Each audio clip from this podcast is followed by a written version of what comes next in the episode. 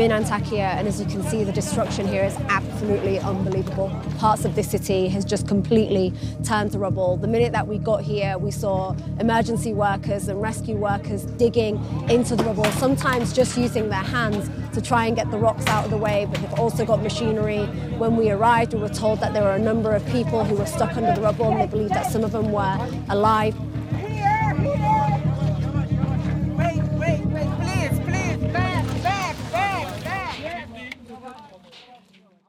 大家好，欢迎收听这一期的禁止携带。录制这一期节目的时间是二零二三年的二月十四日。嗯，我此时在西班牙的巴塞罗那。啊，今天正好是情人节啊。但是这一期的主题呢，是一个比较悲伤的主题，因为在一个星期前，土耳其和叙利亚发生了巨大的地震，然后这也是目前全世界特别关注的一个话题。其实，在开始的时候呢，我并不是特别想录制这一期，就是有关地震的内容。原因其实特别简单，因为我虽然都去过那些地方，但是我去的时候并不能代表此刻那些地方发生了什么，就是我没有资格去评述现在它是什么样的。我只能是通过过去的一些切实体验，去推导一些今天的信息，然后把我过去的一些故事和行走。拿出来诉说，给大家构建一个对那边不太熟悉的环境之下，它一个真实的样貌。但是这一切都代表不了此时此刻地震之后它是什么样的，因为我确实不在现场，而且我接收到的所有的信息也都比较碎片化，没有一个特别整体的信息能够还原出来那边最真实的样貌。我可能会说一些不一样的东西，因为过去我在这边行走还是有不同的很多经历。其实，在这期之前呢，我是想录制一下前段时间的一些生活。嗯，我前段时间跟我一个发小，他是一个国内很知名的艺术家，我们俩人去走了南斯拉夫，然后呢又去了肯尼亚。呃，我其实想录一些在南斯拉夫的行走经历。呃，或者说说一说肯尼亚也行，但是因为我在肯尼亚还没有待几天，之后我接了一个活儿，然后得来欧洲这边干活儿，所以我就先来了西班牙。之后我会再回到肯尼亚，正式开始我的一些探索。其实肯尼亚我是没有去过的，因为黑非洲的地区我去的都特别少，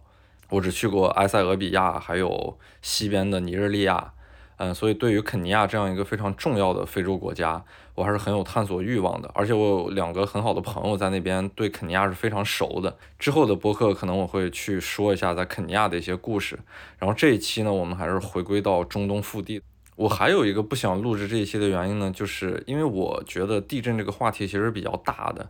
嗯，而且它牵扯了太多，无论从人道主义还是政治还是自然灾害这些很。对于我自己来说不是很能把握的话题，而且其实按理来说，我之前说完了那一期大马士革之后，就本来应该说这片区域了，就是从阿勒颇、霍姆斯这些叙利亚北部的非常重要的城市。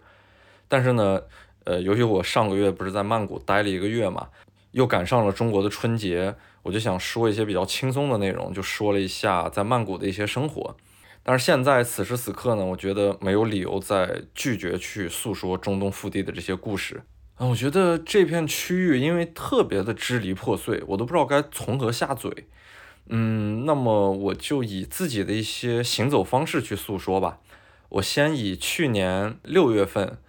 我自己进行了一场土耳其东部的公路旅行，然后这场公路旅行特别恰巧，我穿过了地震核心区的很多重要的城市。因为我当时在伊斯坦布尔选择的第一个落脚的城市就是加济安泰普。加济安泰普这个城市的位置呢也是比较特殊的，它是在土耳其西部那个高原，就是安纳托利亚高原，还有它东部比较重要的库尔德人这个区域之间的一个交界处，并且它呢是算土耳其东部比较大的一个城市。我在这边呢可以租车，在这边开始我的土耳其整个东部的公路旅行。这趟公路旅行呢主要分为两个部分。第一个部分呢，我就是想沿着土耳其和叙利亚还有伊拉克的边境去行走，我会尽可能的贴着边境线去看。这个原因呢，是跟我自己过往的一些经历有关的。因为它南部的这两个国家，就是叙利亚和伊拉克这种区域，我是都走过的。伊拉克的北部的库尔德地区呢，其实还好，它是一片比较独立的存在。嗯，而且看上去挺发达的，甚至于有很多西方人会选择在那边进行徒步旅行，因为首先它治安还是可以的，第二呢，它有很棒的自然风光。但是隔开一个国界向西走进入叙利亚呢，就是完全不同的情况。叙利亚的北部是叙利亚最支离破碎的一片地方，有各个武装力量盘踞在那个地方，然后再加上土耳其的一些政治干预，所以那片地方是非常的复杂。我当时呢也是非常机缘巧合的一个情况下才进入了叙利亚的北部，因为叙利亚的北部其实是特别的难以到达。而而且我当时去叙利亚的北部是经历了我人生中目前来说比较重要的一次比较重要的一次参与进入的事件吧，就是我在叙利亚的北部见证了伊斯兰国在中东地区最后的投降，所以这个事情对我触动还是非常大的。但是这一期呢，我不太会去过多的诉说叙利亚北部的一些故事。你在这边，我可能要补充一个所谓的知识概念吧，就是我们看到一个国家的版图的时候呢，它可能并不是一个统一的整体。这个我在之前的博客中也经常去说，就举一个简单的例子，如果我拿到一个叙利亚政府军的签证，它是不能够去到叙利亚北部的，因为叙利亚北部分了很多区域。呃，有库尔德武装，有叙利亚自由军的武装区域，呃，然后再往西呢，还有各种小的武装派别在里面各种缠斗所占据的一些区域，它都不是一个固定的模式，而且它是经常会变化的，因为随着不同武装势力的盘踞的那些地区的改变，它的所谓的版图也在不断的改变，包括跟南部的政府军产生的那种区域上的角力场。它也是在不断变化的，只能说是在某一个时间段形成一个相对稳定的状态。有一种时间上的天窗期，可能会让无论是国际记者还是外边的人有机会去进入到这一边啊。当然，相对来说南部是更稳定，也就是政府军控制的叙利亚。如果拿到政府发的那个函，你就可以去到叙利亚一些很主流的大城市，从大马士革开始，可以一直往北走，走到最北边的阿勒颇。这些整个一大片区域，也就是说以幼发拉底河为界，向西南方向的叙利亚的大部分领土。都是可以去去触及的，但是它的北部是完全不一样的。这个我到时候说叙利亚北部的时候呢，再详细的去说。当时呢，我就从伊斯坦布尔飞到了加济安泰普，然后在那边拿了车，准备开始我的土耳其、叙利亚和伊拉克的边境之行。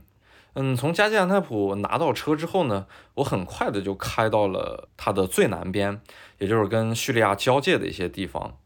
我第一眼看到。土耳其和叙利亚的边境呢，就觉得戒备还是非常森严的。它有那种铁丝网，然后隔开很远，就是一片边境的飞地，会有很重的军事设施去作为把守。我印象中非常重的一块，就是我第一天从加建泰普拿到车开到土叙边境的时候，那天的风是特别巨大的，但是呢，又由于是在偏夏天的时候，那个风的温度呢还没有特别的低。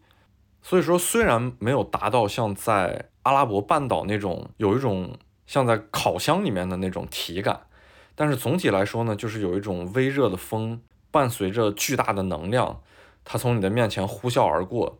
就整个让你在那个旷野之中，还是感觉自我是非常渺小的。啊，当时还有一个整个大地的色调是让我印象非常深刻的，就是由于这巨大的风呢。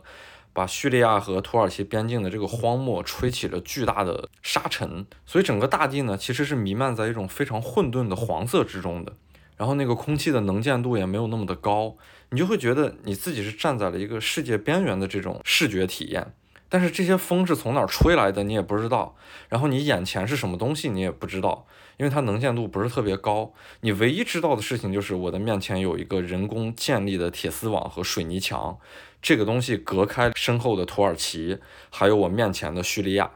然后叙利亚呢，印象中自然是战火纷飞的，也知道那边是非常的支离破碎，到处都是武装力量。但是土耳其这边就是完全是一片很祥和的农业生产的这种场景，有一些很小的村庄，然后大家在里边过着很安逸的生活。仅靠人工的这个设施隔开的两个世界，它呈现出了完全不同的状态。这种心理冲击其实还是挺大的。然后在这个边境，我停留了没多长时间，我想沿着最靠近边境线的路往前走，但是其实没有走多远呢，就经历了一个算是军事设施，然后那个士兵很快的就拦下来了我。我当时其实还是有点担心的，因为我毕竟是闯在了这个很敏感的一个两国边境的地方，而且我的右手边那条路的贴边的设施就已经是土耳其和叙利亚边境的那个铁丝网。说一句不好听的话，就是我吐口痰都能吐到叙利亚的国界线里边。但是那个当兵的拦下来我之后呢，其实态度是特别的好的。首先，我们语言是不通的，他们那边英语普及率确实是很低。呃，支支吾吾我们说了半天，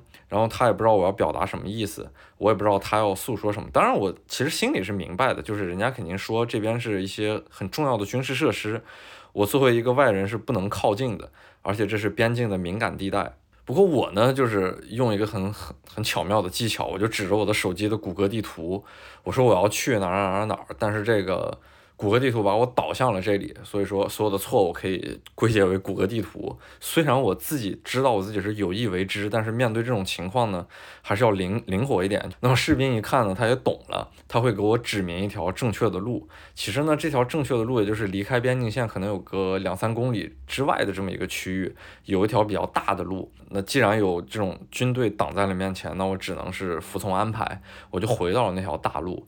但是，一路上我都是想各种尝试，尽量是贴着边境线走。所以说呢，我沿着这条大路往东走了没有多远，就来到了幼发拉底河边。我一直对两河是特别感兴趣的。首先，这两条河的名字是非常好听的，底格里斯河还有幼发拉底河。我觉得这两条河的名字就是特别的远古，因为它们它们都来自于古希腊嘛。虽然说字面意思都特别简单，而且也都是一些河神的名字。由于我走中东腹地走的也比较多，我想到它很远古的那些文明，再加上现在的这种支离破碎，就是它经过了七千多年的变化，唯独不动的就是这两条不断流淌的河流。就周围人类各种瞎折腾，但是面对非常自然的两条伟大的河流，它们一直是岿然不动的，就静静的流淌，就像时间不断的在流逝是一样的。任凭你周围不断的变化，但它们自己就是这样保持着自己原始的状态。所以，当你真正在那个河边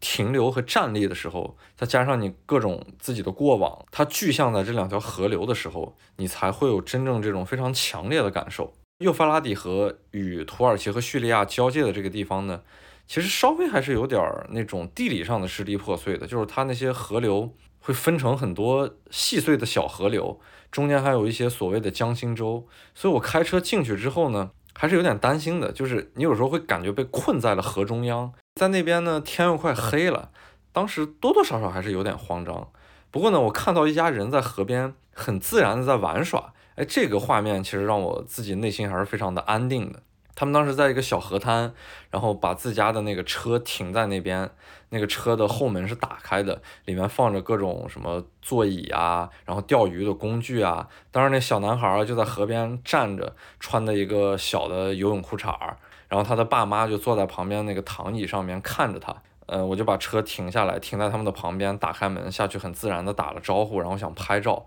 哦，但是当时让我特别佩服一件事就是。他们竟然能一直坐在这个地方，因为当时的蚊子简直太多了，那个密度之大，让我自己在那个自然环境里面站不了可能几秒钟，我得不断的去动，然后不断的去赶那个蚊子。如果我一旦停下来，那个蚊子就会爬满我的身上。我当时觉得太夸张了，这家人他们就能很那样安然的坐在幼发拉底河边，这让我太佩服了。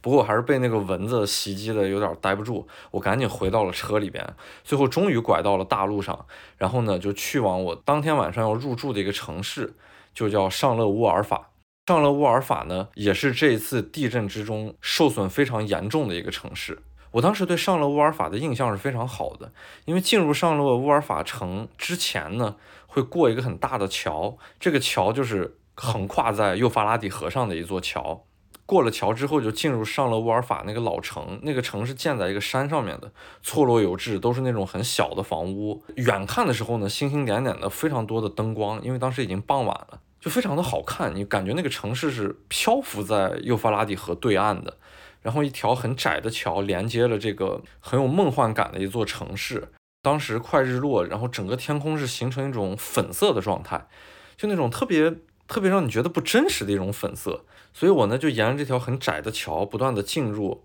就感觉我是进入了一个不太真实的世界。那会儿我对它的印象就停留在这个画面之中，一座日落下粉色的古城，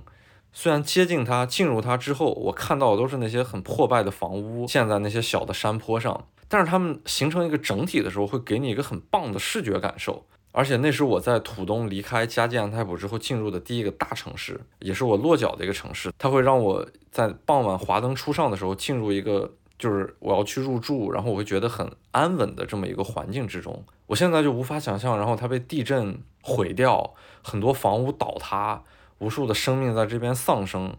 因为就是我现在脑子里面想到都是我过了桥之后，我停在那个幼发拉底河的河边，我去拍那些错落有致的老城，然后呢，有两个小孩在那边踢足球，然后他在我的面前晃，我当时就想，我说这么大的山坡，你们踢球就感觉特别的徒劳，因为不是一片平地，他们身后都是那些看上去比较破败的房屋。如果回归到此刻的现实，我就能想到，可能那些房屋就真的在地震中倒塌了，因为看上去真的特别的脆弱。这两个踢球的小孩不知道还是否活了下来，所以真的就无法想象，在他一个完好的时候，我进入这个城市和他此时此刻新闻报道里面的画面，我是无法建立这样很直接的联系的。这个冲击感，其实在我回忆起来还是比较重的。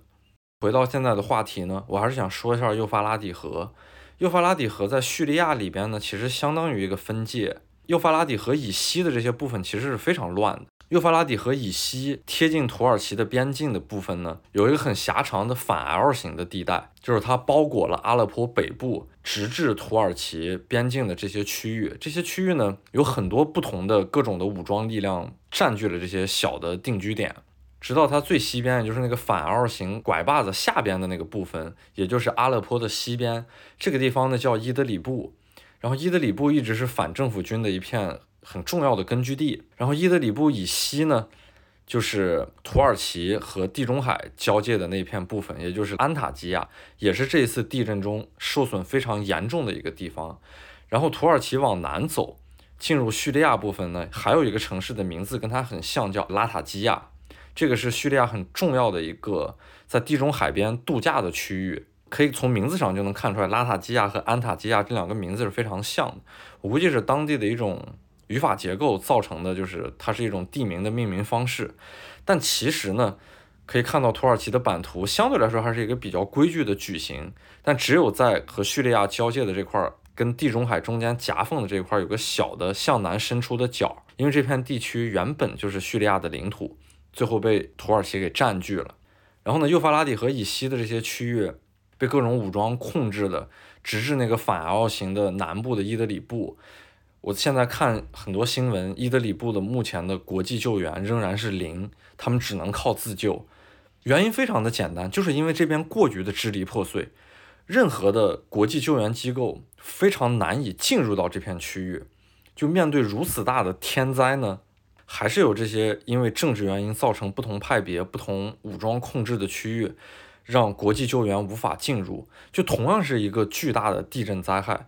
土耳其本土是所有的国际救援完全可以直接进入的区域。那么叙利亚呢？也就大城市像阿勒颇这样的城市还好一点，因为它可以从南部进入，从黎巴嫩进入到大马士革，然后一路北上到阿勒颇是可以进行救援的。但是在阿勒颇和加济安泰普中间的这个伊德里布，没有任何国际组织现在可以进入到它的核心区域进行大面积的国际援助。这个事情让人非常的无奈。作为我们这种远方的人，看到的无非就是一个新闻，说伊德里布没有办法救援。但是回归到现实，各种各样的军事力量造成那边支离破碎，所有的人都没有办法进入。这种就更加剧了因自然灾害而带来的这种惨痛。嗯，继续回归到我的土东边境行走。第二天起来之后呢，我就沿着那个上了乌尔法向南走，因为上了乌尔法并不在边境线上，它往南走个十几公里就会到边境线。进入到这个边境线之后，我看到一个小城市，这个小城市的名字呢叫阿克恰卡莱，也是一个边境的口岸。它对面的叙利亚城市呢，它的名字是比较难念的。叫泰勒艾布耶德，当时我就注意到一个很重要的信息，在这个口岸，我看到了土耳其的国旗，还有对面悬挂的一个很特殊的旗帜，它是叙利亚自由军的旗帜，也就是叙利亚反政府军旗帜。叙利亚的国旗它是一个三等分的条纹状，上边是红色，中间是白色，然后下边是黑色。在这个红黑相间的白条上呢，有两个绿色的星星，这就是此时此刻政府军控制的叙利亚的那个叙利亚的国旗，也就是大家所熟知的叙利亚国旗。但是叙利亚自由军的国旗是不一样的，这个国旗是也是三等分的三个条纹，但是最上边呢，它不是红色，而是绿色。在这个白色条纹上呢，有三颗红色的五角星。所以当时我看到这一面旗帜的时候呢，我自己真正非常明显的意识到，就是我对面的叙利亚并不是大家所熟知的那个叙利亚。叙利亚反政府军控制的这个区域，虽然说它是在叙利亚的北部，但是它是被库尔德叙利亚包裹的一个很狭长的地带。这片地带就连我都没有去过。每每看到这样的场景，我都觉得，哎，这片地方真的是太支离破碎了。想搞清楚这一片的各种政治派别、武装分散力量，还有它的动态过程，简直是特别耗神的一个过程。离开这个口岸之后呢，我就。还是沿着边境线尽量向东，但是没有走多远，就又被那个边境线上的一些军事设施里面的部队拦了下来。就是我不能很完整的贴着边境线最近的那条路去行走，因为那条路其实就是给这些各个军事设施之间修建的一条很简易的道路。所以我这种正常的所谓的游客呢，必须得走贴着边境线可能有个三五公里之外的一条大路去正常的驾车行走。在继续向东的过程中呢，我路过了一个小城市，那个小城市的名字叫杰伊兰珀纳尔。在这个城市附近呢，我是在卫星上看到有一片巨大的白色的区域。因为我之前看过约旦，还有看过黎巴嫩的卫星地图，我知道这是一片很大的叙利亚难民营。但是在谷歌地图上，你还能看到一些评分，就那些评分是很有意思的。他会写这个难民营里面有电影院，然后有小卖部，有一些药店。都有一些很真实的照片，还有一些很真实的评述，一些很真实的评价，这个让我对那边充满了好奇。我想试一下能不能进入这片叙利亚难民营，因为我从来没有在土耳其尝试的进入过任何一个叙利亚的难民营。到了这片区域之后，我发现这竟然是一片巨大的废弃的叙利亚难民营。哇，这个事情给我的震撼反而比我真正如果看到一片。生龙活虎的叙利亚难民是震撼是更大的，就这种视觉刺激，再加上谷歌地图给我的这种真实的回馈，就仿佛让我进入了一片他们是因为什么灾难或者因为什么事情而突然逃离的这么一个状态。因为那些叙利亚难民里面所有的设施都在，然后所有的那些白色的帐篷也都非常整齐的排列在那个巨大的区域里面，只不过此时此刻呢。那个被圈起来的铁丝网，它大门是敞开的，然后那个铁丝网，它每隔一段距离呢，都会有一个瞭望亭，那个瞭望亭上面也是没有人的，并且玻璃是破碎掉的，那些探照灯也被石子儿打破了，那个地方是空无一人，我一个人就这样开着车，很谨慎的进入，因为当没有任何人存在的时候，如果真碰到一个人，我可能会稍微有些害怕的，我不知道他为什么会在这个地方，后面我把车停好。就相对来说比较谨慎的下了车，我想在这个难民营里面随便的走一走，但是我并不想走过大的范围。我第一是怕碰见还在活动的人，第二我是怕碰见一些部队上的人，因为这不好解释嘛。嗯，这个事情我作为一个游客，然后看到这个东西，如果真正碰到碰到一些军队的人，我觉得解释起来太麻烦了。呃，一下车之后，印象最深的仍然是两件事儿，一个是酷热。另一个就是大风，然后当时那个热简直让我热的绝望。我不知道土耳其东部其实海拔挺高的，但是当时可能就是因为太阳太毒辣了，啊，简直晒得我感觉站不起来似的。我就顶着那样的酷热，而且再加上那些白色的帐篷，它反光是非常强烈的。就我在那个无人的难民营里面走的，整个是有点晕晕乎乎的。我就看到有很多那些正常的家庭，他们留下的那些帐篷，因为我之前去过黎巴嫩那些叙利亚的难民营嘛，我知道那些帐篷的结构就是一进来有一个很简易的能够换鞋的地方，然后再往后走一个很简单的布帘隔开的地方就是他们的起居室，然后一家人的所有生活就是在这样的起居室里面完成，他们的吃喝拉撒全部在这个小的空间之内。我当时就是看到有的起居室里面，它还仍然铺着那些地毯，虽然是一些很劣质，然后现在又很破败的地毯，但是你仍然感觉到他们有一种看起来走得很仓促的感觉。这样的起居室其实是占了整个难民营大部分的这种帐篷的结构，因为毕竟来说，大部分人来这边都是生活的，他们很少有人能获得工作，他们跟约旦一样，都是被铁丝网围起来的难民营。在我的描述之中，就是他们是被圈养起来的一种难民生活。他们不像黎巴嫩是那种散养状态的难民生活，他们能跟黎巴嫩这个国家产生更多的联系，有些时候还能获得一些简单的工作。但是在土耳其和在约旦都是同样的场景，他们没有办法去进行工作，他们只能接受国际的救助。走了半天呢，我还甚至于爬上一些瞭望亭，就看着这些帐篷绵延在那个很缓的山坡之上，向后延伸出去非常巨大的面积。我也不敢往太深的地方走，就不知道为什么，我反而面对这个很空的难民营，内心是比较慌张的。他们在无声的诉说着什么东西似的，所以我活动的范围真的不是特别大。我下来之后呢，又重新站在这些帐篷中间，那当然映入我眼帘的就都是这些帐篷上非常显眼的联合国难民署的那个 logo。难民营都是通过联联合国难民署的救助去进行安置的。当时的风不是特别大嘛，把有一些帐篷的那个帆布会吹破，然后他们在随风，只有那种很有节奏的声音。当时在那儿真的有些不知所措。我在经受那样的酷热，听着这种巨大的风声，站在中间，所有的面前都是一些戛然而止的生活。我好像真的不知道该怎么表达我在当时那个环境之下心里面一些真实的所想。然后我心中的疑问也随着这样的高温。还有巨大的风在不断的消散。我知道这个难民营因何而建立，然后来自于难民营的人，他们都是哪里的？但是此时他们何去何从，我却完全不得而知，只留下眼前这一片巨大的被废弃的难民营。在叙利亚内战中，就截止目前二零二三年的一月份，其实叙利亚内战已经打了十二年，虽然大部分区域目前看起来趋于和平。但是叙利亚仍然不能把它是一个战乱国家这样的一个定义去拿走。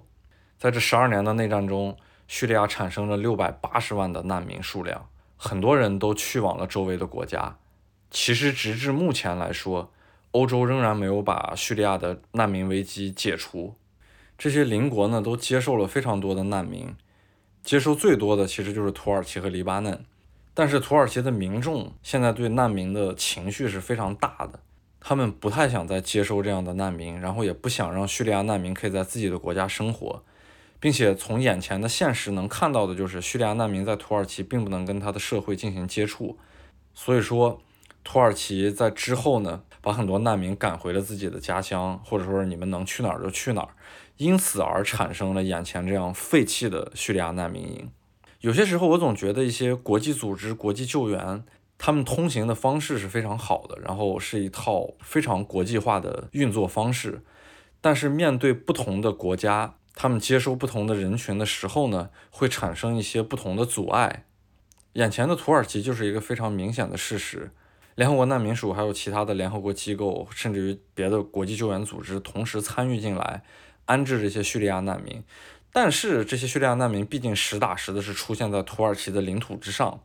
那么土耳其的政府呢，也有他的权利去对这些所有的难民的生活进行干预。此时此刻看到的这种干预结果，就是把这些叙利亚难民全部都清走了。所以有些时候，这些苦难并不是我们能真正看到一些新闻，或者说获得一些片面的消息就能还原出来的。它是一个很庞大的背景，是一个很复杂的系统，然后也有很多很微妙的变化。一些实时的不同的变化，才造就了很多某一个瞬间看到的结果。离开这个巨大的废弃了的叙利亚难民营之后呢，我就继续向东，大方向肯定还是想靠着国境线。然后呢，我就来到了一个土耳其东部的小城市，叫努塞宾。我想来这个城市住一晚上的原因呢，就是因为在努塞宾正对面的叙利亚的那个城市叫卡姆什利，那个城市我以前是去过的。并且卡姆什利呢，是当时我进入罗贾瓦叙利亚，就也就是说库尔德人控制那个叙利亚区域呢，所停留的第一个城市。当时特别的激动，因为是从伊拉克北部的库尔德地区拿到了那个特殊的许可证，一路向西，就这样进入了叙利亚北部的库尔德地区。当天晚上入住的第一个城市就是卡姆什利。在去往罗加瓦叙利亚之前呢，我是去过政府军控制的那些叙利亚区域的那些比较大的城市，但是对于库尔德人控制的这片区域，都是一些叙利亚东北的小城市，我是完全没有概念的。我不知道这样的城市里面是什么样的生活。我只有真正进入到这样的城市呢，我才能获得一个比较真实的还原。我会看到那些很正常的居民区，然后很破败的那种楼房。那种破败的意思呢，就是它是非常简易的水泥搭一个框架，然后简单的用那种粗糙的砖去弄一个墙面就算好了。如果某一个房子它外面有，甚至于有一些简单的涂料，那么这个房子已经算是建得非常完成的了。其实大部分的房子都是那样非常粗野的就出现在你的面前的，街上到处都是横拉的电线，嗯，非常乱的那种基础设施。但是我仍然很激动，因为那边有很多的国际记者。我们当时去那边都是为了去它的更南部大尔祖尔省幼发拉底河的那个交界处，见证伊斯兰国最后的覆灭，也是我第一次见到如此多的国际记者。晚上呢，我们就在那个卡姆什利的夜市去吃饭。我仍然无法想象，就是一个所谓特别战乱的地区，到处都是军队。其实进入这个城市的中心，会看到所有的生活是非常的正常的。所谓人类生活正常的便利性，它是有的。要说什么唯一的不便利性，可能就是它的网络信号是比较差的。然后住那些破酒店，什么 WiFi 那些是不用奢求的。其实也不是那边发展的不好，而是因为长期的战乱，让很多的基础设施变得都非常的临时。哦，然后我当时去往卡姆什利的路上呢，有一个事情印象非常深，因为我其实自己特别喜欢穿黑色的衣服，但是进入这种被伊斯兰国控制过的区域呢，不能总穿黑色的衣服。我当时坐那个我们一个小的面包车，然后上面坐了几个朋友一起往卡姆什利走的时候，路中间会停一些小的村镇嘛，然后停下来之后，我在那个马路边抽烟，那些小孩看了我就叫我达意什。然后达伊什就是恐怖分子的意思，也就是特指伊斯兰国的那些恐怖分子，所以当时我特别无奈，我必须得换一个别的颜色的衣服，就在那片区域是不能穿黑色衣服的，因为伊斯兰国那些恐怖分子他们穿的都是黑衣服。卡姆什利还有一个非常重要的东西，就是在它的郊区呢有很大面积的那种墓地，这些墓地之中呢，可能最著名的就是库尔德女兵的那些墓地了。因为库尔德女兵呢，在叙利亚的这种战争之中，好像是有一段时间曝光率是非常高的。然后我进入这些墓地之后，很认真的看了墓碑上的一些碑文。那些墓碑上呢，基本上都会有他们的照片，还有他们的出生年月以及死亡的时间。我看到有很多女兵都是十八岁就在叙利亚的这种战争之中战死了。在这边的十八岁是什么样的？远在自己的祖国中国的十八岁又是什么样的？就我们反正同样在一个地球之上经历的事情简直太不一样了。不过有关卡姆什利、有关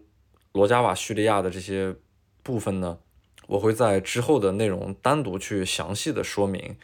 因为这片区域它也不是一个此次地震的一个重灾区，并且它足够独立。因为我进入罗加瓦叙利亚的那个经历实在是有点对我自己来说太特殊了。所以之后我会用播客的单独的内容去讲述，在这边就不再进行赘述了。那么回归到我的这次公路旅行，就是因为努塞宾的对面就是卡姆什利。我当时在卡姆什利呢，看地图就遥想过对面的努塞宾是什么样的一种生活，我一定要去亲眼看一看。此时此刻呢，我就正好可以来到努塞宾，所以说呢，我此时就站在了土耳其的角度，把当时对于对面土耳其的一些幻想赋予了现实的一种感受。其实这个城市也是一个很正常的小城市了。说实话，跟对面的卡姆什利没有一些视觉上巨大的差别，因为毕竟是离得太近了，而且同属于一个区域。无非好的就是你能感觉到努塞宾的生活明显要比卡姆什利好很多，它那些楼房、它那些基建都要好好不少。这个好呢，无非就是一些外立面的好。他们会进行很很精致的粉刷，然后会进行一些很精致的装修，但是在卡姆什利那边，就是我形容的那种粗野感。不过最让我觉得有意思的事情，就是在卡姆什利和努塞宾这个边境线中间一个非常窄的这么一个飞地区域呢，竟然有一片很小的罗马遗迹。因为整个中东地区，尤其是土耳其、叙利亚这些区域，有非常多的留存下来的罗马遗迹，基本上是遍地都是。这个罗马遗迹它是一个很小的两个石柱，中间有个很简单的拱门，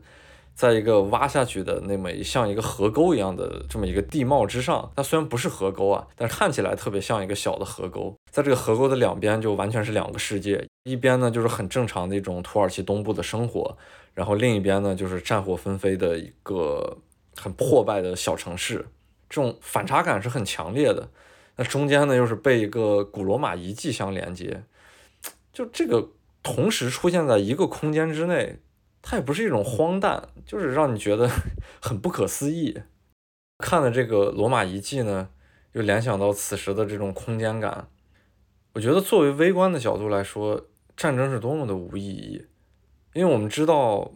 伊斯兰国有很多不同的国家的人进行参与，甚至有很多欧洲的穆斯林参与到其中。其实反观回来呢，在库尔德武装之中呢。也有非常多不同国家的人参与到其中，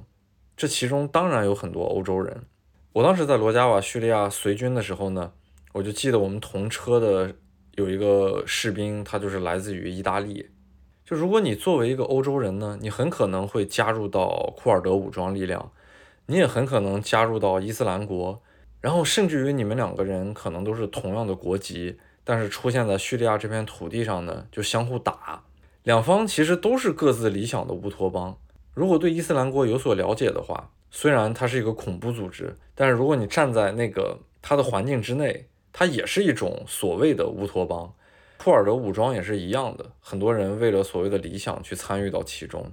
然后，既然都是各自理想的乌托邦，却非要在一起做一些毫无意义的事情。后边告别了这个边境线，我就回到了城外边那条比较大的公路边住的一个酒店，那好像是努塞宾唯一的一个酒店吧。晚上我就在酒店里面看着楼下那条公路上的大卡车来来回回，眼前的努塞宾呢，在夜晚还是比较灯火辉煌的，但是往更远的地方看，就只能看到一些零星的灯光。我知道那是卡姆什利的灯光。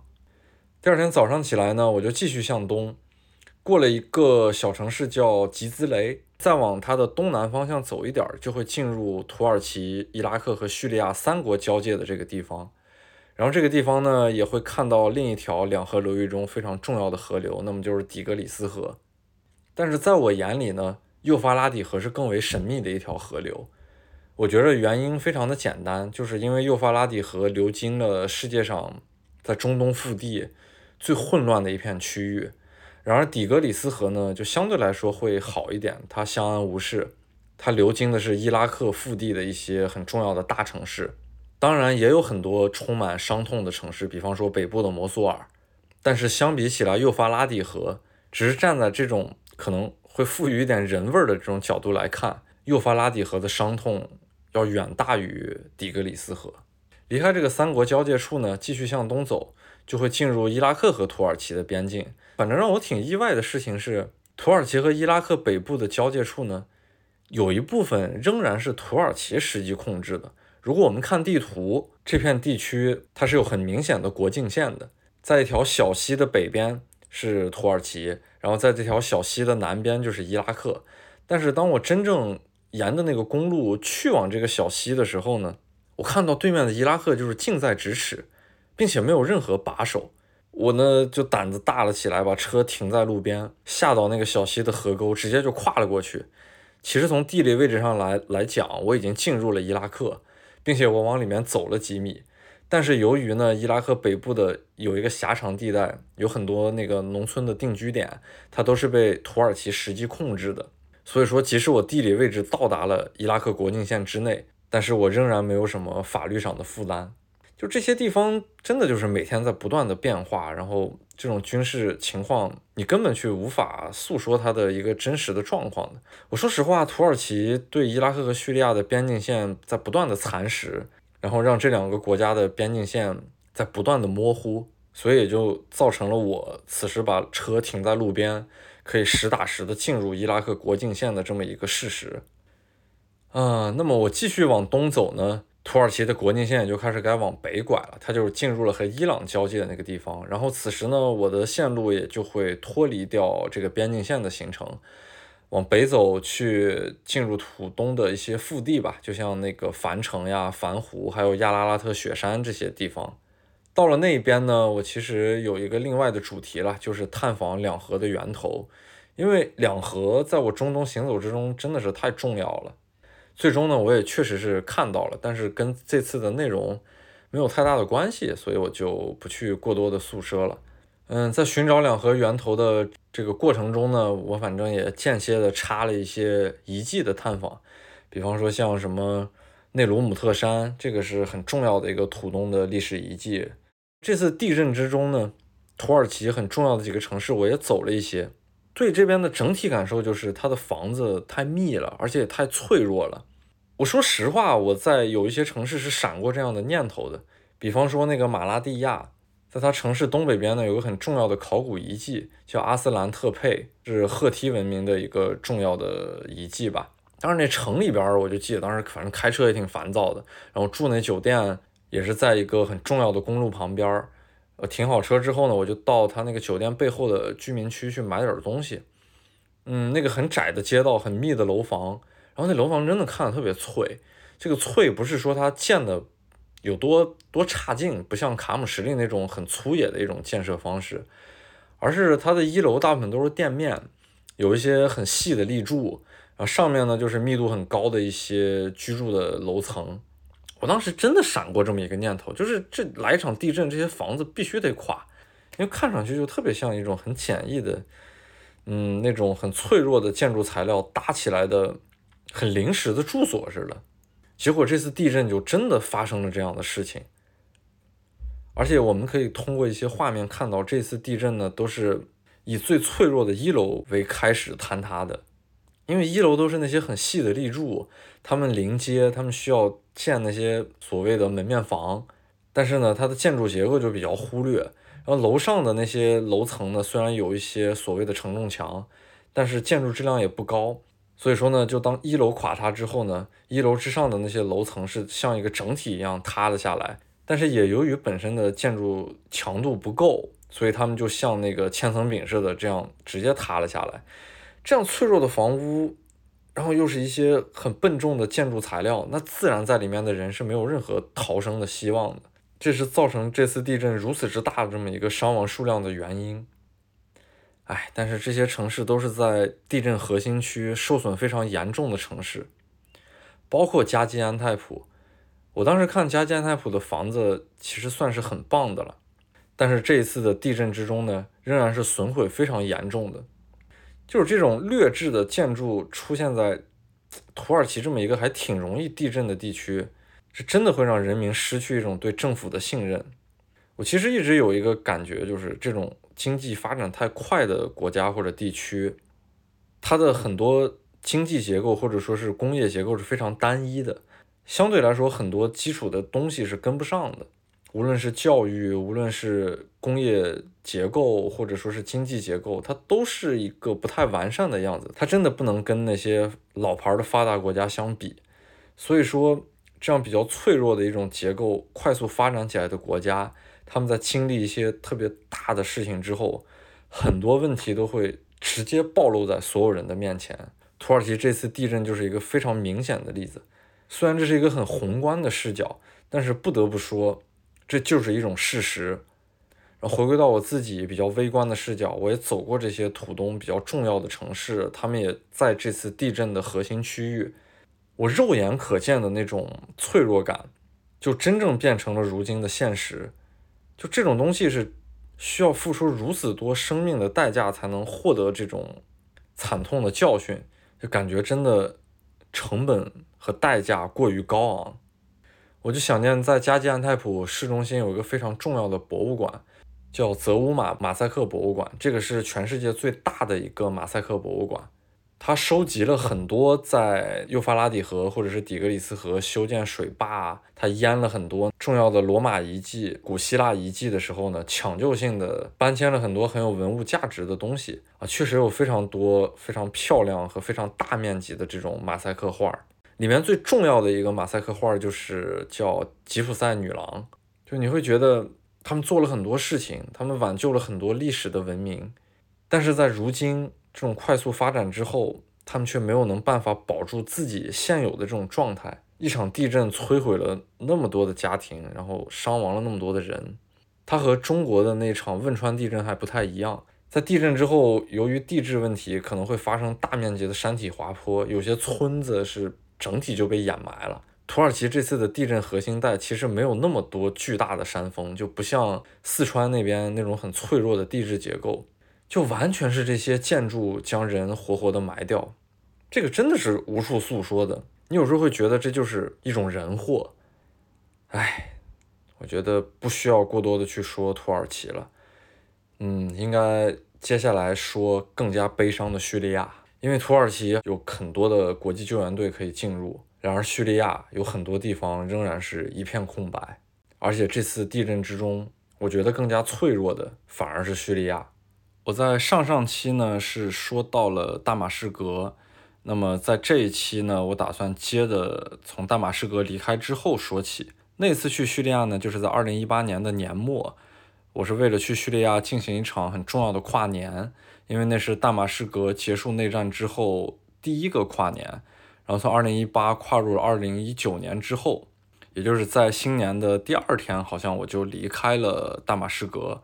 包了一辆车往北边走，直接去它最北边重要的城市阿勒颇。在二零一七年那次去叙利亚的时候呢，其实阿勒颇、霍姆斯这些很重要的北部城市仍然是非常难以到达的。到达的难度其实并不在于路途上的一些事情，而在于它中间的一些区域，因为中间的很多区域呢仍然是被反政府军控制着的，所以说如果想坐一个车陆路的方式往北边一直走，基本上是很难行得通的，就可能连大马士革都不一定出得去，因为大马士革的东北边也是被反政府军包围着的，他们仍在进行战争。嗯，但是到了二零一八年、二零一九年这么一个状态呢，基本上政府军把重要的一些城市都拿下了。也就是这样的一个机缘巧合呢，我可以通过陆路的方式从大马士革直接去到北边这些很重要的城市。因为阿勒颇太吸引我了，就是我在去之前我就看过很多摄影师拍摄的照片，整个阿勒颇是沦为了战争废墟，包括霍姆斯也是一样的。而且阿勒颇作为叙利亚北部最重要的城市，它基本上就是在一个政府军和反政府军交战的前线，就是于情于理我都是想去看一看的。但是在二零一九年初那个状态下，去阿勒颇也并不能走那条叙利亚最重要的 M 五号公路，这条公路就是以最近的方式连接了从阿勒颇到哈马到霍姆斯，然后再到大马士革这条非常重要的主干道。当时的状况是，走这条路只能走到哈马，然后从哈马开始呢，就要往东去走，绕开从哈马和阿勒颇之间的一小片反政府军控制的区域。他们还占据了 M 五号公路，所以不能直接的去往阿勒颇，呃，大概可能要向东绕上百公里，然后再从阿勒颇的东边进入阿勒颇市区。我也是第一次陆路的走这个算是沙姆之地，或者说是叫黎凡特地区的腹地，所以我没有见过那样的场景，还是让我很意外的。就这片的地方看起来虽然很荒凉，但是特别的平，它是一片高原的平地，看起来有些时候呢，甚至有点像东非的草原，这是我没有想到的。因为其实去之前，我虽然没有对这边有很具象的一种想象。但是呢，在黎巴嫩或者说是在大马士革周围，我以为我一路去的阿勒颇都是这样的山地，但其实呢，它是一种特别不符合我想象的这么一种地貌。所以当时呢，我就记下了一段话，来描述我眼前的叙利亚平地，它是一个什么样的心理感受。嗯，而且一九年的年初，也就是叙利亚的冬天，其实还有点冷的，而且会时不时的下起雨。我走中东腹地这么多次，还第一次经历如此多的雨，就是这种清冷的天气呢，有一种相似的回忆，就是在我一九年去往叙利亚之前的那一个夏天，在阿富汗从潘杰希尔山谷出来呢，在新都库什的这种山间平原驶向喀布尔的时候，围绕在我周围的呢，也是一种相似的地貌。当时呢是寻找完坦克墓地之后，内心是很放松的。在路过美军的巴格拉姆空军基地之后呢，也是这样的一小段时间，就是西旦广阔的那种高原感。战后呢，恢复自然的那种平静。当时我们的那个司机卡卡，他把车扔给了我，那也是我第一次在阿富汗开右舵手动挡的车，内心其实多少是有些激动的，想要去尝试一下。当我一开上车的时候呢，我根本不记得一小时前所谓的那种凝重、那种历史，我只是希望眼下的路再长一点。当时呢，那个烟草的味道就在车里面弥散开来，有一些腻香。回归到叙利亚呢，也是这样的一段路，就平淡的那种背景。车里面的环境音呢，是我们那个很活泛的司机，然后他在和一个搭车的士兵在进行阿拉伯语的闲聊。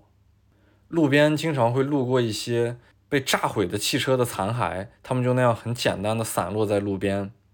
因为我们刚走的这段路也是在战争之后刚恢复了不久，枪声和炮声呢，也就是刚刚停止没有多久。在几个月之前，这边的无论哪一派的武装，他们在相互攻打的时候，我不知道他们有没有这样的一个瞬间，就是在看到眼前这样很平淡的景观的时候呢，在内心泛起一种涟漪。他们不太想再去窥探远方那些仍在巷战之中的城市，他们只想在近处的这些草地里面找个地方躺下来看一看天，然后甚至于在这样的心境之下去写一首诗。我不知道当时的士兵会不会有这样的情绪。一路伴随这样很平淡的高原感呢，就不断的在接近阿勒颇，尤其在日落的时候，我感觉那个天地之间是非常的广阔的。嗯，空气中当然是有点灰蒙蒙的了，因为在这样的地区，稍微刮点风，地上的沙尘就会被吹起来，所以远处的日落呢，看上去就有些朦胧。在天彻底黑透之后呢，就从城的东边进入了阿勒颇。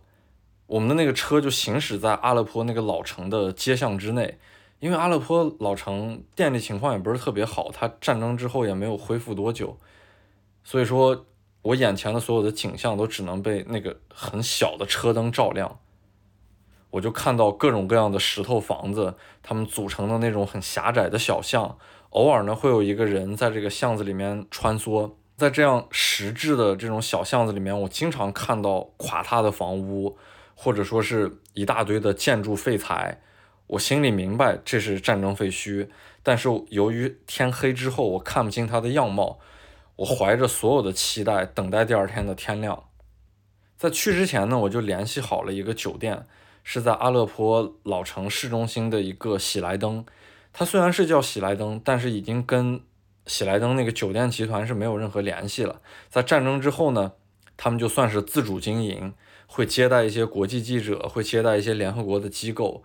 算是整个阿勒颇里面最舒服的一个酒店。第二天早晨起来之后呢，我刚走出这个酒店。我就发现这个酒店完全是处在一大片战争废墟之中的。酒店的面前有一片古罗马遗迹，这个和战争废墟没有什么关系，但是都是废墟，只是不同时代的废墟，看起来这种对比感还是很强烈的。叙利亚的时区不是特别的好，就是它没有完全按照自己的那个所在的时区来调配时间，我觉得它的时区是有点偏东了。所以说它天亮的很早，嗯，因此呢天黑的也很早，啊，不过好处呢就是因为我们那会儿刚去了叙利亚，时差还是有点偏国内的，因此呢我起的也就很早，在天亮之后呢我就可以进入到阿勒颇的这个老城去一个人去闲逛，而且每天收工的也比较早，可能下午五点钟天就黑透了，所以说就是一整天的这种工作方式和工作时间还是比较舒服的。当时去阿勒颇也是和刘姨一起去的嘛，然后刘姨早上有点起不来床，所以说呢，我就是一个人，可以先用上午的时间在阿勒颇老城里面，也就是酒店周围好好的去逛一下。我当时就产生了一个好奇，酒店周围全部都是战争废墟，为什么我们的酒店可以自保下来？那遇到这种情况就要跟那个酒店的各种人去聊一下嘛。最后得知的消息就是在战争之中呢。酒店虽然很困难，但是他还是拿出了一部分钱给到了反政府军。然后呢，反政府军在这个攻打整个阿勒颇的过程中呢，就没有对这个酒店进行伤害。所以说，战争一结束，这个酒店马上就恢复了经营。其实一些很重要的酒店在一些战乱区域，它确实就应该停留下来，因为毕竟在战争之中，还是有很多外来的人会停留在这个城市。如果一个城市都沦为战争的前线，仍然需要为这些外来的人提供一定的居住的地方吧。无论是那些联合国的，还是那些搞情报的，他们都需要这样一个稳定的住所。所以于情于理，他都会留下来。虽然说酒店花了一笔钱让自己自保，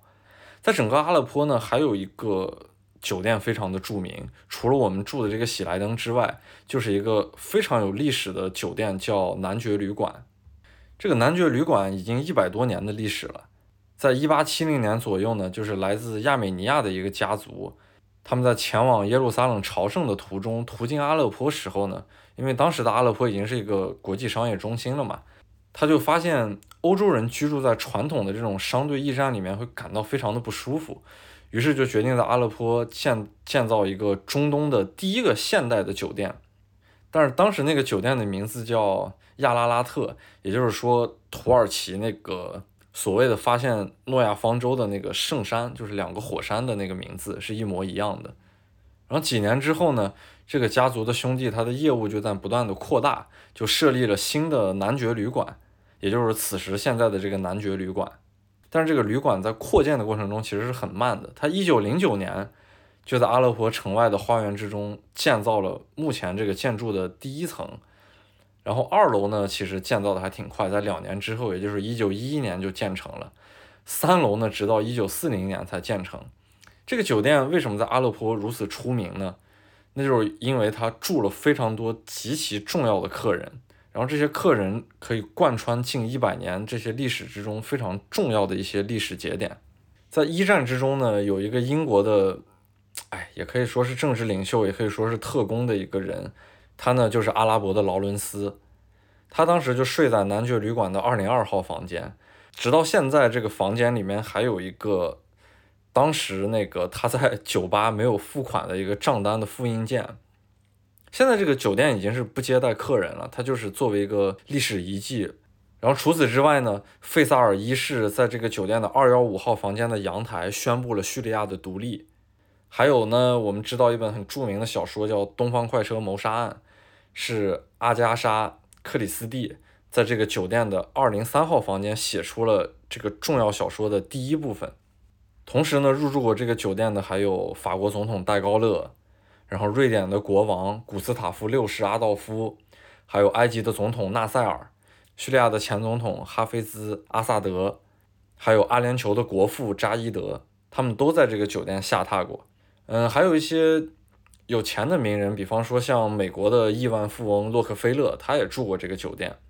当时呢，我们是去拜访过这个酒店的。目前这个酒店仍然是那个亚美尼亚家族的后人，他们去算是打理吧。当时在酒店内的一个负责人，负责看管的是一个年龄比较大的老太太，她的名字叫 Robina。年轻的时候，她是在黎巴嫩贝鲁特的美国大学上学。然后她带我们参观完这个酒店之后呢，就在那个酒店的酒吧里面坐下来，进行一些简单的聊天，聊了聊她的一些过去，还有男爵旅馆的一些故事吧。嗯，我当时对这个酒店的陈列是非常喜欢的，就是它是完全保留了那个。浓重的年代感，里面的房间的层高都特别的高，呃，然后所有的装潢都看起来像一种几十年前的那种风味，那种皮质的沙发，那种木质的酒柜，然后有些上面还落满了尘土，这一切都看起来是一种强烈的时间停滞感，而且跟外面那些战争废墟也是形成了一种强烈的对比，就是感觉外面战火纷飞的，但是这里特别好的保留了下来。这也是打仗中的一个默契。当时柔比娜跟我们说，这个酒店就已经是战争的前线，就政府军和反政府军就在这条街为界限进行巷战。但是男爵旅馆可能大家都有这种共识，就把它很好的保留了下来。当时想给柔比娜拍一张肖像嘛，他是拒绝的，就是他说他年轻时候的风貌已经不在，所以说就拒绝了我的拍摄。不过还是在他的侧后边给他拍摄了一张背影。当时他就坐在那个很古旧的皮质沙发里面，看上去非常的优雅。嗯，后面呢，我就自己在那个酒店里面随便走一走。它的一楼还有一个房间是放着一个特别小的电视机，然后那个电视机前面还卧着一只猫。那个电视机一直在放着电视画面，播放的一些声音，但是没有人在那儿观看。那个猫呢，也不太搭理那个电视里面的画面，就是一个非常浓厚的生活场景。然后在那个古旧的旅馆里面，显得特别有生气。但是这一切画面之中呢，又没有一个人物的存在。它的二楼就是那些特别多名人所居住过的房间，还有那些他们留下来的一些痕迹。窗外呢，就是当时的战争前线。然后这些东西又是同样出现在一个空间之内。每每遇到这种时候，我都有点分不清现实，然后分不清那种时间观念，分不清那种所谓的各种带有符号性的历史那种宏大。就真正吸引我的就是眼前这个特别小的画面，那只猫，那个有声音但没有人观看的电视。但是当你跟这个环境脱离之后，你走到那个外面的街道上，你看着那些战争废墟，你才会被硬生生的拉回到了一种叙利亚的现实。接下来呢，我说回阿勒颇的老城。阿勒颇老城是一个完整保留下来的中世纪的老城。它在规模和建筑的那种感受之上，完全不输耶路撒冷，不输大马士革中心的老城。而且阿勒颇老城是全程被联合国教科文组织定义为世界文化遗产的，它也是唯一一座历史古城被现代战争摧毁，整个城市沦为战争废墟的这么一个城市。就附加上这些意义之后，呈现到我真正眼前的现实的视觉就是。我看到的一切都是残垣断壁，无论是那些新建的建筑，还是过去中世纪遗留下来的石石头制成的老城，全部都是现代战争的炮弹炸过的痕迹，机枪扫射过的弹孔，坍塌下来的建筑碎料，这些东西都是极其真实的阿勒颇的现实。我一个人在阿勒颇老城逛的时候呢，感触其实是非常强烈的，因为是这样的，就是。当时内战也没有结束多久，阿勒颇也是刚刚迎来和平，一切东西还没有进行大面积的战后修复或者说是战后清理吧，很多战争痕迹仍然存在。我走在街上，经常会看到那些破碎的公交车，或者说是坍塌的房屋堆起来的那种那种阻碍物，就是在战争中划分战区所用的那种人工屏障，它仍然在这个城市里面到处存在。然后我可以自由地进入每一栋楼房，看每一栋楼房里面一切戛然而止的生活。我已经数不清我进过多少房间了，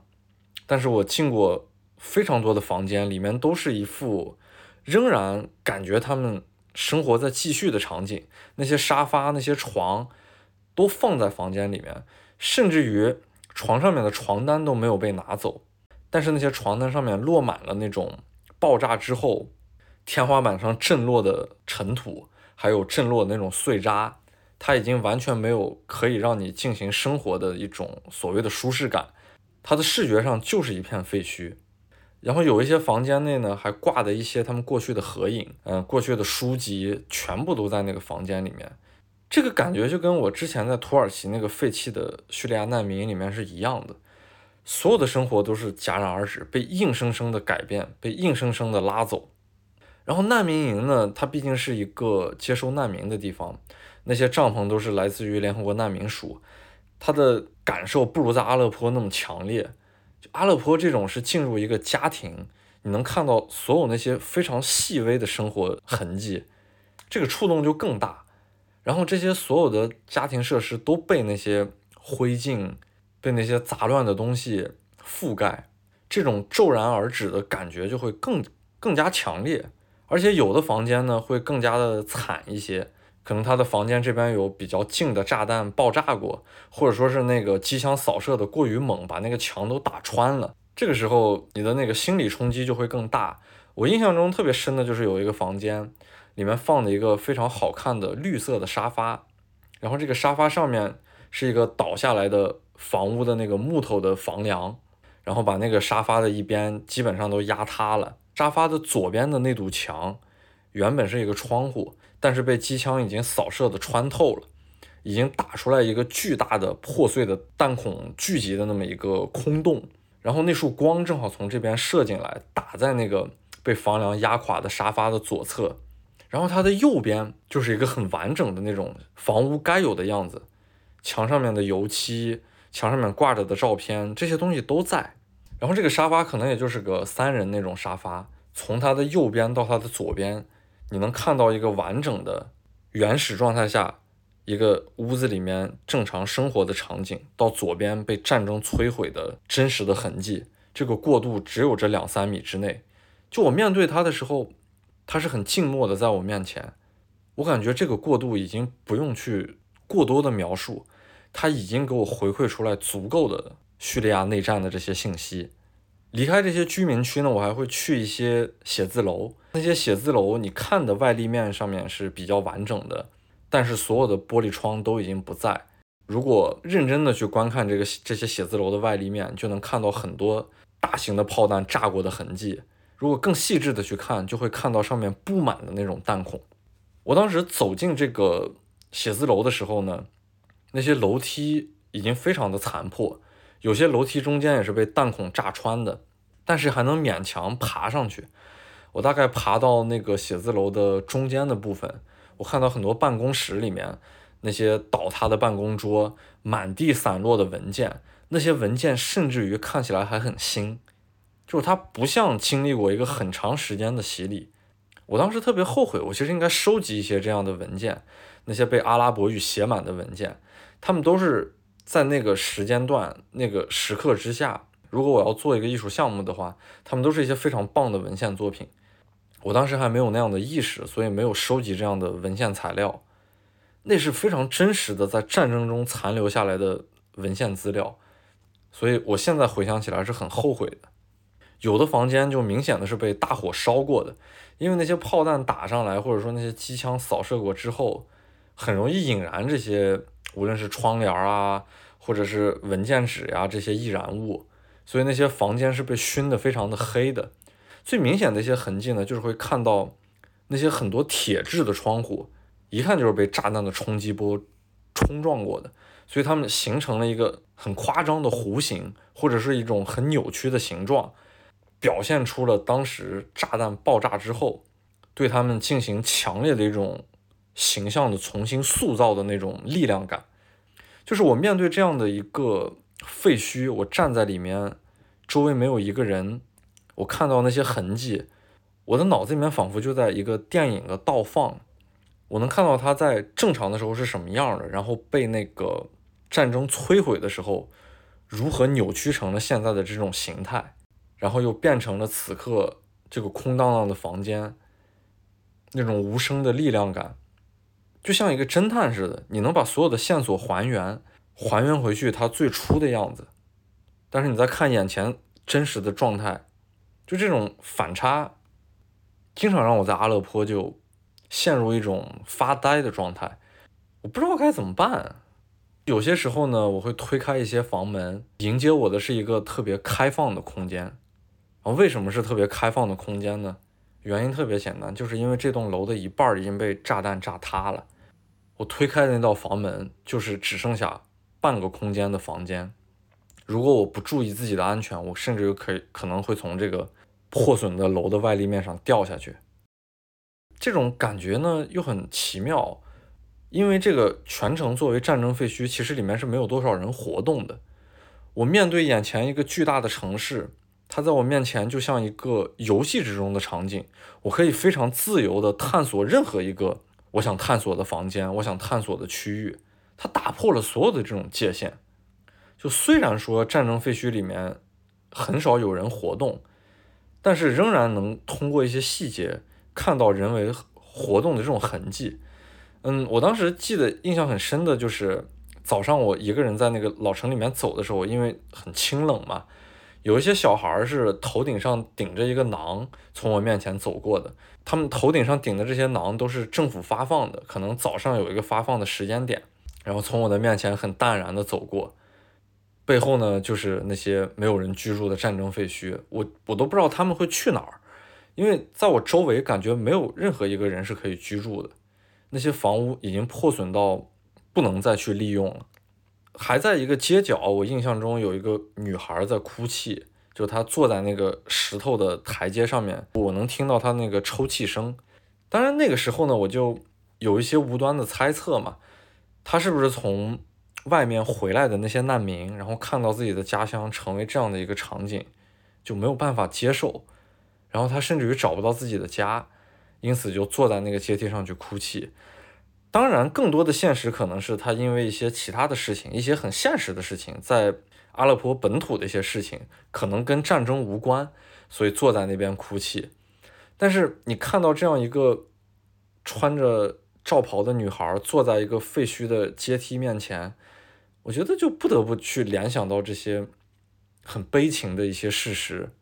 在阿勒颇老城里边呢，它其实以前有一个很重要的建筑群体吧，就是阿勒颇老城的巴扎。我当时二零一九年初去的时候呢，也能看到叙利亚的政府在重新修复这些被战争摧毁的老巴扎，因为这毕竟是一个世界文化遗产，所以在战后修复的过程中呢，比较率先的就是去修复这个摧毁很严重的老巴扎。然后在老巴扎外面呢。就是沃玛亚清真寺，啊，因为沃玛亚清真寺不仅在大马士革有，在阿勒颇也有一座。不过那个沃玛亚清真寺跟大马士革的比起来，就简直惨痛太多了。能看到那个巨大的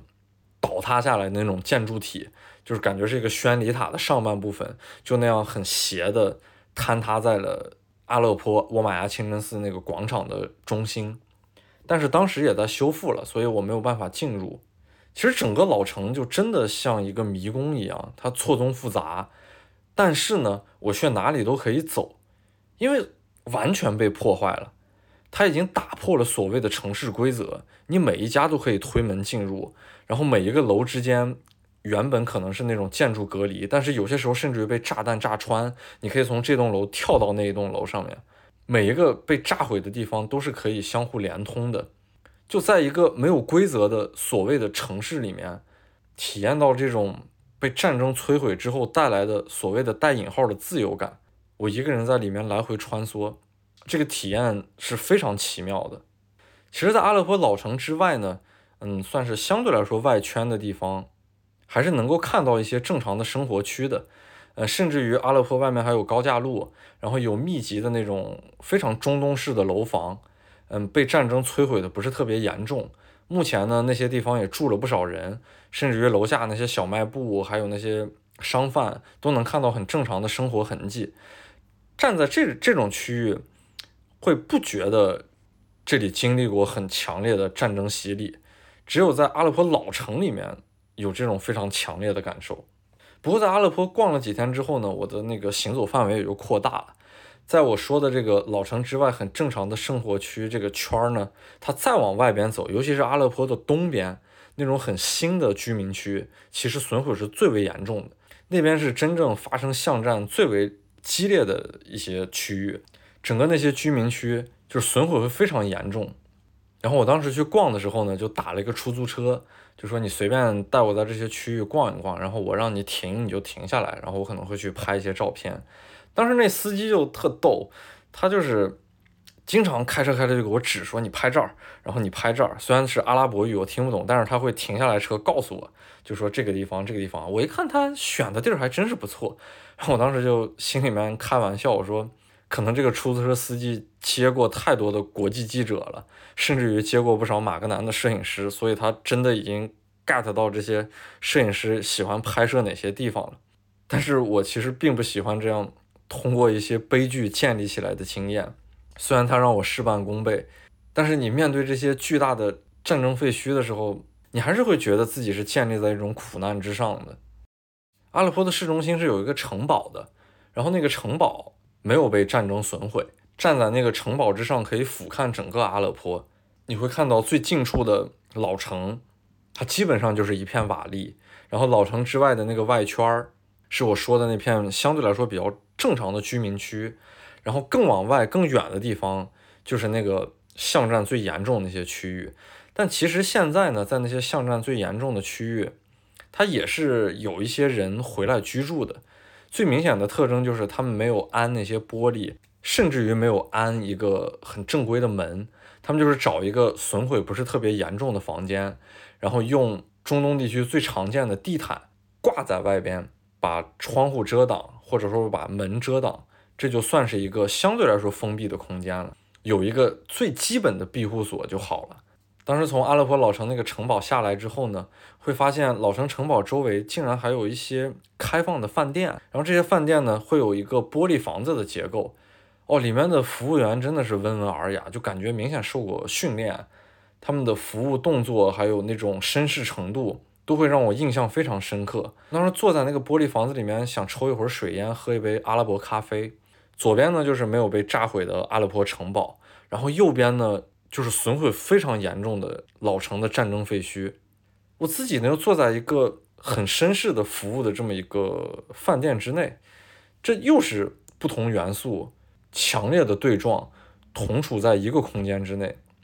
就在叙利亚，总得经历这样你觉得你不能接受的这种空间事实，你有些时候是不能接受的。但说实话，你在里面时间长了，对很多东西也会麻木。不过，最让我震惊的战争废墟其实并不在阿勒颇，我觉得是在霍姆斯，因为霍姆斯是整个一个现代城市的战争废墟。我经常在霍姆斯能看到那种很正常的中东式的街区，大面积那种居民楼，可能也就是个十层左右的那种居民楼，整个空无一人，然后被各种炮弹和轰炸去洗礼过。那种巨大无声的静默体矗立在你的面前的时候，它完全就是一座纪念碑，而且它呈现出来的状态是没有规则的倒塌，还有没有规则的一种缠绕。因为那些建筑体你完全分不清它的横平竖直，它没有规则，它已经不是我们正常能看到的建筑，它就那样扭曲在你的面前。然后真正经历过霍姆斯的那些战争废墟，我觉得任何电影的布景。都比不过真正的这种战争废墟所呈现出来的这种冲击感，就那种空间感和颠覆感，你只有身临其境的时候才能感觉得到。通过各种电影布景是完全没有办法还原的。你站在那样倾斜的房屋里面，你是不知道该怎么走路，不知道该怎么下脚，你甚至于会担心它下一步就会坍塌。这种东西是任何虚构的东西所无法替代的。然后我在霍姆斯的时候呢？他有一些人也在重新构建自己的房屋，虽然非常的简易，但是也是有一些人回来了嘛。呃，我当时印象非常深的就是我在一个小的那个房屋里面，跟当地的几个工人在一起喝茶，然后他们招待客人最简单的方法就是喝茶，呃，用一个小的铁皮桶子，里面放一些木材，然后烧一壶水，那个壶底已经被。这种燃烧不充分的木材熏得特别的黑，就感觉能够吞噬一切的那种黑。然后当水烧开之后呢，就不知道从哪儿拿出来几个杯子，因为周围都是那种粗糙的水泥体坍塌的那种房屋。当他拿出来几个玻璃杯或者是那个瓷杯的时候，你会觉得跟周围的环境简直太太跳脱了。虽然那些杯子很脏，就没有洗，但是无所谓，我觉得我完全可以接受。一般阿拉伯人会放很多糖，我是有点接受不了的。但是我还是会跟他们很开心的一起喝茶。虽然我们的语言是不通的，但是大家那种笑脸相迎的感觉，在那种，哎呀，就是战争废墟里面，你跟几个本地人去喝一杯热茶，因为当时天气也比较冷，那个感觉还是很舒服的，就让我觉得很温暖。然后还在那边看到一个开豪车的大爷，那那那豪车我都我现在都不认识，他特别像一种老爷车。那个大爷是住在更远的地方，他以前有房子在这些战争废墟里面，所以他开车回来想看一下自己以前的房子还能不能进行修复什么的。我还当时给他拍了一张照片，那大爷就站在自己的豪车前面，非常自信的笑着。这就是跟那些，哎，真的。跟周围的一些环境太不一样的一些很很小的细节，然后整个在霍姆斯，我印象中还有一个特别深的场景，这个场景来自于声音，就是我进入了一个很扭曲的住宅楼里面，它当时的外立面我已经看不懂是什么样的了，它的天花板基本上是平铺在它的外立面上，垂直于地面，然后被一些很简单的钢筋相连。就我在那个房子里面是分不出来空间的，我我找不到地平线，我很激动的拍了一些照片之后呢，就安静了下来，看着远处一个在雨中比较朦胧的房屋，嗯，然后近处我就终于听到了我周围的环境音，就是那个雨声在滴答滴答一直在那些废墟之间不断的滴落，还有那个很细细微的那种雨哗哗哗的那种声音，特别的安静，但是呢，听得特别的清晰。哇！然后处在这样的空间里面，我真的一句话都说不出来。我当时就想听那个雨声，我脑子里面又在还原他之前的场景：这个楼是正常的时候是什么样的，然后那些人是如何逃离的。当那些巷战打起的时候，炮弹或者轰炸都在周围出现的时候，那些雨声是绝对听不到的，你会害怕所有的响动。但此时此刻，虽然我是在一个倾斜的，我分不清结构的这样的房间里面，这种非常自然的雨滴声，反而如此的，就是清澈的会敲打我这种内心的这种这种颤动。我在霍姆斯还经常寻找一些马格南摄影师的照片，他们拍摄的那些场景，因为有两个我很喜欢的马格南摄影师去拍过霍姆斯，他们拍的画面让我觉得，嗯，确实很有标志性。因为我说实话，战争废墟，你面对它的时候，虽然你内心非常的激动，然后也是你生活中完全见不到的一种场景，但是想要通过摄影的方式把它们拍好，还是很难的。这个东西非常的微妙，就如果差一点点，你拍出来可能它就像垃圾堆，它就像一片拆迁的工地。但是如果能很好的捕捉到这些。坍塌扭曲的空间结构，那么就能把我之前所说的那种巨大静默体带来的那种无声的诉说感，那种纪念碑式的意义，呈现在一个二维的平面之中。嗯，我拍了霍姆斯那么多照片，我印象中最深的是一个卷帘门，反而不是那些倒塌的房屋。那个卷帘门一看就是被炮弹的冲击波冲过，然后形成了一个向内凹的那种形状。冲完之后呢，又被机枪扫射过，就它完全定格了战争当时是什么样的，通过一个很具象的形式凝固住了在那一瞬间战争发生的所有的那种真实的状况。所以霍姆斯在战争废墟的这种形式上，其实给我的冲击感是更大的。阿勒颇在我心目中是意义非常重大。但是霍姆斯真正是视觉上对我冲击最大的一个城市。我觉得更为伤痛的当然是叙利亚本身，就是相比较土耳其而言吧。虽然说是在巨大的自然灾害面前，所有的生命都是平等的，但是掺杂了政治因素，我觉得叙利亚会更为艰难，他能得到的国际救援也会更为微弱，尤其是像一些。政治比较复杂的区域，就像我之前提到的伊德里布，国际救援的手脚真的很难深入到那边。在救援的黄金时间之后，他们也错失了所有最好的机会。在这种战争之中，又遇到了极其严重的自然灾害，他们能做的竟然只能是自救。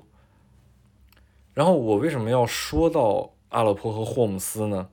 我是想说那些摇摇欲坠的战争废墟。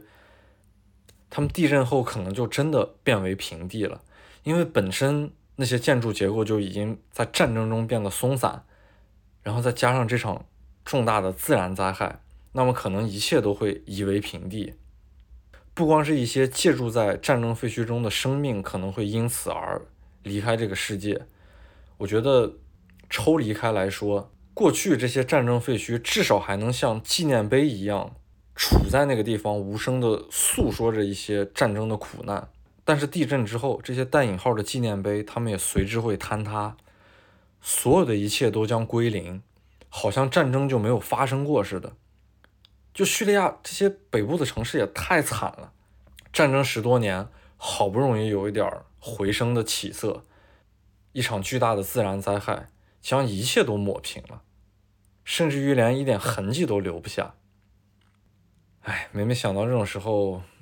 真的觉得这种人类还是有这样的角落的，他们承载了很多我们无法切身体会的苦难。好在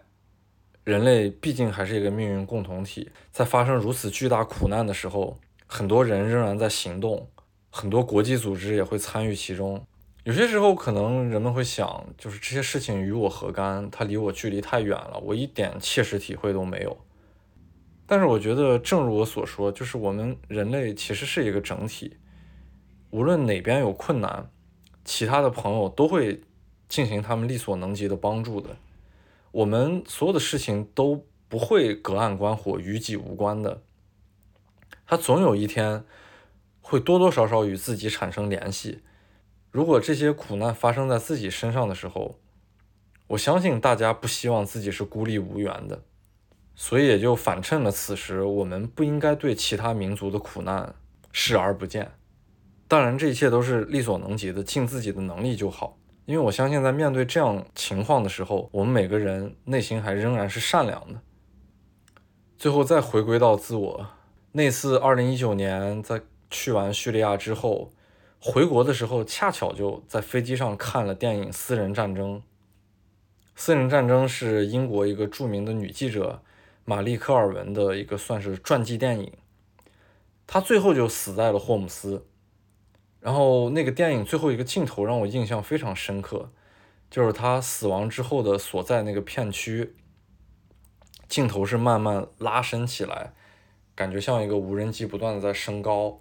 然后将整个眼前那个霍姆斯巨大的战争废墟在不断的画面中越来越多的呈现，最后镜头抬起来，看到就是整个霍姆斯那种一片焦土的场景。玛丽·卡尔文最终是死在了自己热爱的事业之上。嗯，他们做的很多事情，所谓的战地记者，或者说冲在世界冲突前线的这些人，他们做的事情，很多时候是不被理解的。甚至于我做的这些事情，我的家人有时候他们也是不太会理解的。但是，这就是我们自己的私人战争。我们需要通过自己的身体力行，走在一些。人们不太会被发现，不太能触及，但是在我们的生活之中是真实存在的，能够共同帮助我们向前的这种事情的存在吧。我也说不清楚它的意义，我也并不想拔高，只是个人觉得一种使命使然吧，就是想去做。嗯，这期话题多多少少有点悲伤，有点大啊，但是它确实切实的跟我走过的一些地区产生了密切的联系。因为这真的不是一种遥远的无意义，而是人类自己本来就该做的一些行为。嗯，最后呢，我还想解释一下这一期题目的意义。这期我起的名字叫《叙利亚土东悲伤的平地》，因为我不知道该怎么样起一个名字。然后这片平地可能有两层意味，一个意味呢是来自于我之前所说的在黎凡特腹地。看到它跟东非草原一样的那种场景，然后我没想到叙利亚的腹地是这么的平坦，它在视觉上给我一种一望无际的感觉，一种无限的延伸。然后另一层意思就是那些摇摇欲坠的战争废墟，那些土耳其比较劣质的楼房，他们在这场自然灾害之中被地震夷为了平地。从宏观角度来说，这是眼前的一种事实，但是从微观角度来说，这样所谓的平地都是一种牺牲，然后它会带走很多人的生命。希望以后这样的悲剧真的不要再发生。这期的结尾音乐，我其实本来是想放窦唯和不一定乐队创作那首《阿勒颇四》，但是我翻了一下之前的播客，竟然在录阿富汗的时候 就不小心把这首歌放了出来。嗯，放的地方有点不太对。那么这期的结尾音乐呢？呃，因为正好今天也是情人节嘛，也不要在结尾的时候过于悲伤了吧。放一首情歌吧，是地下丝绒的一首歌。这首歌虽然是一首情歌，尤其是我特别喜欢中间女生部分唱完之后，那个卢里德他特别低沉，然后特别温柔的声音开始唱起来的时候，带入高潮的时候那个那个感觉。但其实这首歌是地下四重的一首反战歌曲，当时是年轻人反对美国对越南进行的战争。其实，在歌词中是有所体现的，然后又正好契合我录制时间情人节的这个时间点，以及想到远方的这种苦难，无论是出于战争，无论是出于自然灾害，我希望这种所有的真爱不会被外界的这些所有的东西所分隔，他们就像歌中唱的，就无论外界怎么变化，他们都会粘在一起。那么这期节目就到这里，谢谢大家。I'm sticking with you. Cause I'm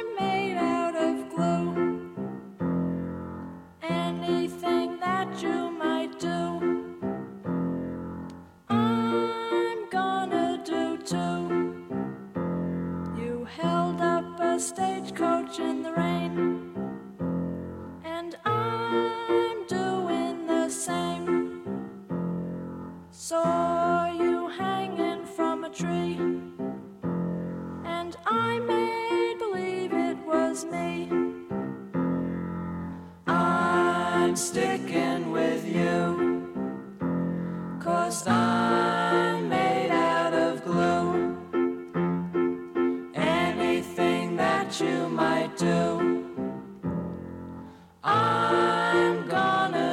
too. Moon people go into the stratosphere. Soldiers fighting with the Kong. But with you by my side, I can do anything. When we swing, we hang past right and wrong. I'll do anything